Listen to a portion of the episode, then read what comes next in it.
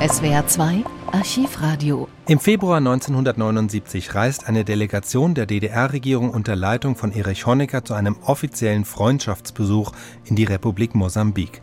Im Sinne der sogenannten antiimperialistischen Solidarität unterstützt die DDR seit den 1960er Jahren junge sozialistische Staaten in Asien und Afrika.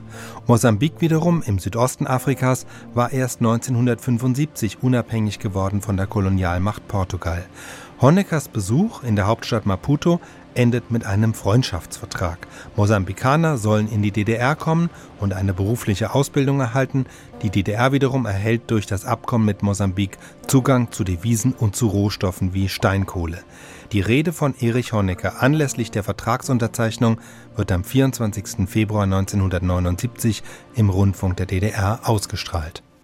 Genosse Präsident Marschall, liebe Freunde und Genossen, mit der Unterzeichnung des Vertrages über Freundschaft und Zusammenarbeit und weiterer bedeutsamer Dokumente haben unsere Gespräche und Verhandlungen ihren erfolgreichen Abschluss gefunden.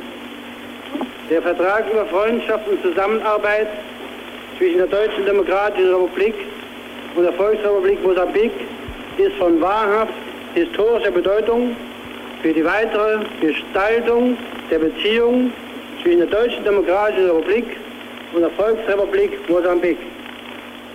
Auf lange Sicht bestimmt er die Grundrichtung unseres gemeinsamen Weges und kündet von unserer Entschlossenheit, die Beziehungen fester Freundschaft und enger Zusammenarbeit zwischen unseren Parteien, Staaten und Völkern allzeitig weiterzuentwickeln und zu vertiefen.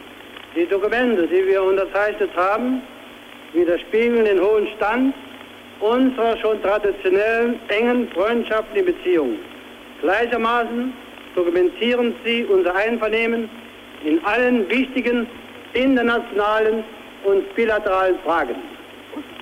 Wir betrachten den Vertrag über Freundschaft und Zusammenarbeit zwischen unseren beiden Staaten als einen wichtigen Beitrag zur Festigung des natürlichen Bündnisses zwischen den Staaten der sozialistischen Gemeinschaft und den Staaten, die aus der nationalen Befreiungsbewegung der Völker hervorgegangen sind und mit denen uns gleiche Ideale und gleiche Ziele auf das engste verbinden.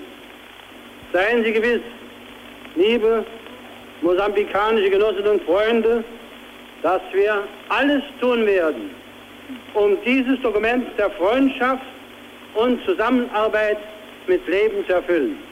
Der erfolgreiche Verlauf unseres Besuchs in Ihrem Land hat uns in der Gewissheit bestärkt, dass die Deutsche Demokratische Republik und die Volksrepublik Mosambik Freunde und Bundesgenossen sind im Ringen um die edelste Sache der Welt, die Stärkung des Friedens, des Sozialismus und der anti-imperialistischen Solidarität.